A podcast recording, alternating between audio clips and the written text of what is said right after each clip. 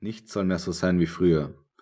Mein Vater hat beschlossen, mich nicht wie üblich mit dem Auto zu meinen Großeltern nach Tirol zu bringen, sondern, um meine Eigenständigkeit zu fördern, mit dem Zug zu schicken. Er hat mir am Westbahnhof einen Tag vor meiner Abreise eine Fahrkarte inklusive Platzkarte besorgt. Die Karte wird mich nach Kufstein, wo mich einer meiner zahlreichen Onkeln abholen wird und mich wieder zurück nach Wien bringen. Das alles erfahre ich vier Stunden vor der Abfahrt, da mein Vater es als ungemein lustig empfindet, mich damit beim Frühstück zu überraschen. Es ist ihm gelungen, ich bin sprachlos.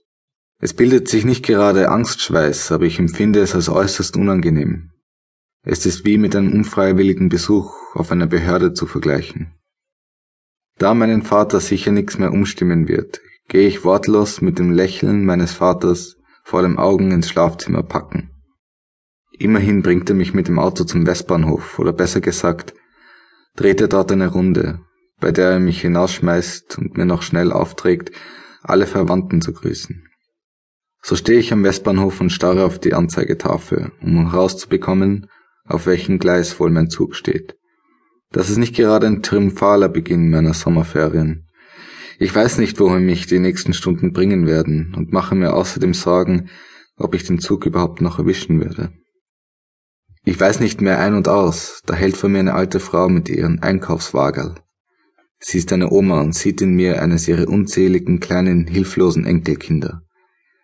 Sie würde mir sicher den Weg weisen. Bitte, zehn Schilling. Was, frage ich?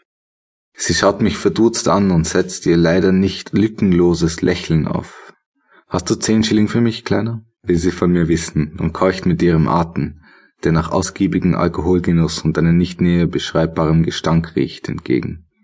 Nachdem die Alkohoma mich um zehn Schilling gebracht hat, zieht sie weiter ihres Weges. Ich dagegen stehe nach wie vor angewurzelt und die Anzeigetafel anstarrend da.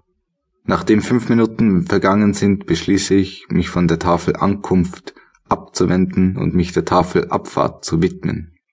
Dort finde ich auch schnell das Ziel meiner Begierde und mache mich sofort auf den Weg um den Zug auf Gleis 7 noch zu erwischen. Gleis 7, der Horror jedes Menschen, der auch nur den Ansatz von Klaustrophobie zeigt.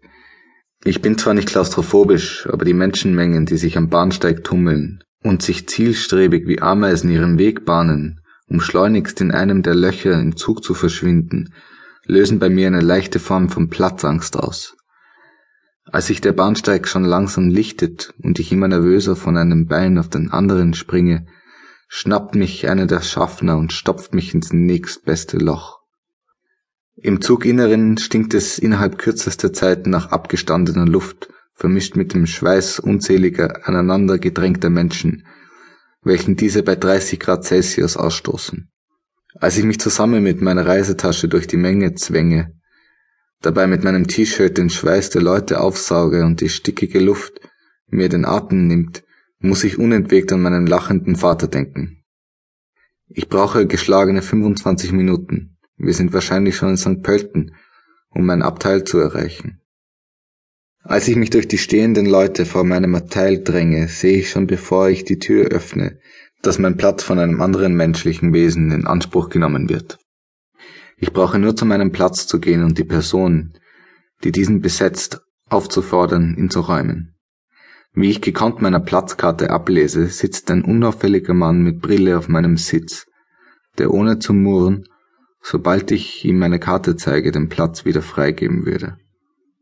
Entschuldigen Sie, spreche ich ihn mit fester Stimme an und warte auf eine Reaktion, damit ich weitersprechen kann.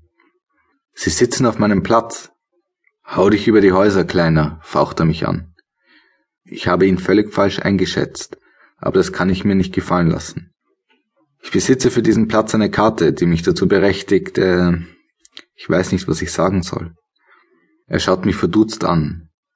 Dann fängt er mit unglaubwürdigem Gesicht zu grinsen an. Äh, und wenn Sie nicht sofort aufstehen, muss ich den Schaffner holen. Nun mal langsam, Kleiner. Er schaut mich dabei scharf an. Bevor du den Schaffner holst, solltest du mir einmal deine Platzkarte zeigen, sagt er nun mit einer ruhigen Stimme. Ich reiche ihm die Platzkarte. Eine Sekunde später durchschießt es mich. Er würde sie zerreißen oder auffressen, wie in einem schlechten Film.